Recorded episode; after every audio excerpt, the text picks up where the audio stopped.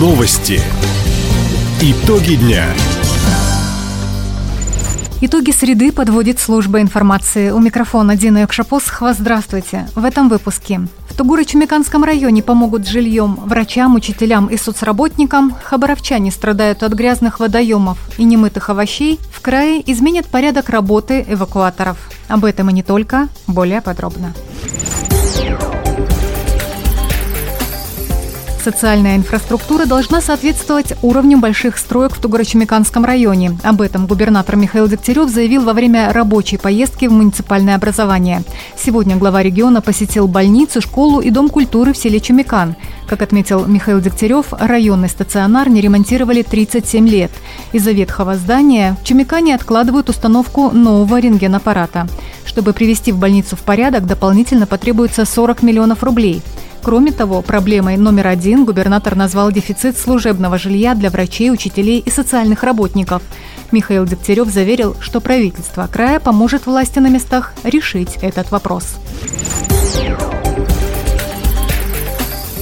Врачи первой краевой больницы имени профессора Сергеева смогут точнее ставить диагнозы пациентам с заболеванием сердца. Накануне медики получили новое оборудование, специальный датчик. Внешне он похож на гибкий медицинский эндоскоп и вводится в грудную клетку через пищевод. О возможностях устройства рассказывает заведующий отделением функциональной и ультразвуковой диагностики Елена Щербатая. Он позволяет более тщательно изучить все камеры сердца, посмотреть наличие дополнительных образований, опухолей, тромбов, наличие инфекционных процессов на клапанах, наличие врожденных пороков. Мы очень довольны, что вы его получили. Очень. Новый датчик подключается к стандартному УЗИ-аппарату. Как отметили в больнице, ультразвуковых исследований таким методом они не проводили свыше пяти лет. В Хабаровском крае изменят порядок вывоза машин на штрафстоянки, их хранения, возврата и оплаты работы эвакуаторов и арест площадок. Такой закон сегодня приняли депутаты Законодательной думы Хабаровского края. Цель документа – навести порядок в данной сфере и повысить качество услуг. Сегодня транспортировкой и хранением автомобилей нарушителей формально могут заниматься все желающие предприниматели.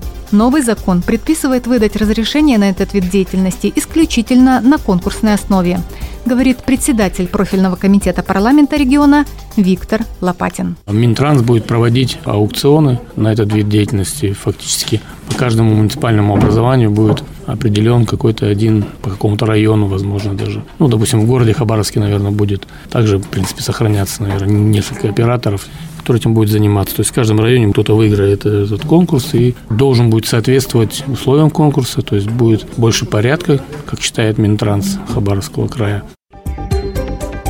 Виктор Лопатин не исключил, что одним из требований для победы может стать конкурентный тариф на работу эвакуатора. То есть, кто предложит цену ниже, тот и займет эту нишу в бизнесе на последующие пять лет. А это уже плюс автолюбителям, чья машина оказалась на штрафстоянке.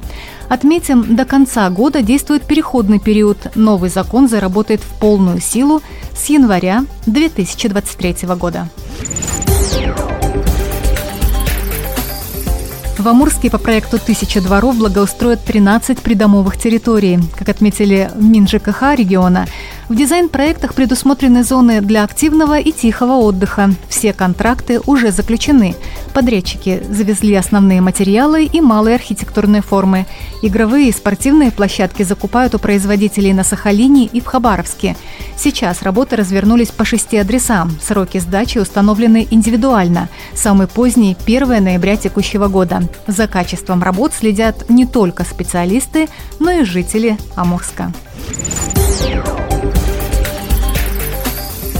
Хабаровске растет заболеваемость энтеровирусной инфекцией. За минувшую неделю медики зарегистрировали 74 случая. Это на 17 больше, чем за период с 11 по 17 июля. У 15 горожан обнаружен серозновирусный менингит. К заболеванию, как правило, приводят купание в открытых водоемах, употребление в пищу немытых овощей и фруктов, несоблюдение личной гигиены. При энтеровирусной инфекции у больного поднимается температура до 39-40 градусов, появляется головная боль, рвота, жидкий стул, боли в мышцах, сыпь на слизистых и на коже. В этих случаях специалисты рекомендуют вызвать врача на дом. Будущие IT-специалисты создают марсианского гуманоида. В Центре цифрового образования IT-КУП регионального модельного центра проходит пятая летняя смена для школьников. Ребята учатся работать с электронным конструктором, изучают основы программирования и создают разнообразные электромеханические устройства – звонки, мигалки и даже беспилотный летательный аппарат – Напомним, с начала лета в центре на сменах IT-кампуса дети изучали разработку сайтов и цифровой дизайн, технический английский, программировали роботов и рисовали мини-мультфильмы. Такие каникулы помогают школьникам больше узнать о перспективных профессиях IT-специалистов. Таковы итоги среды.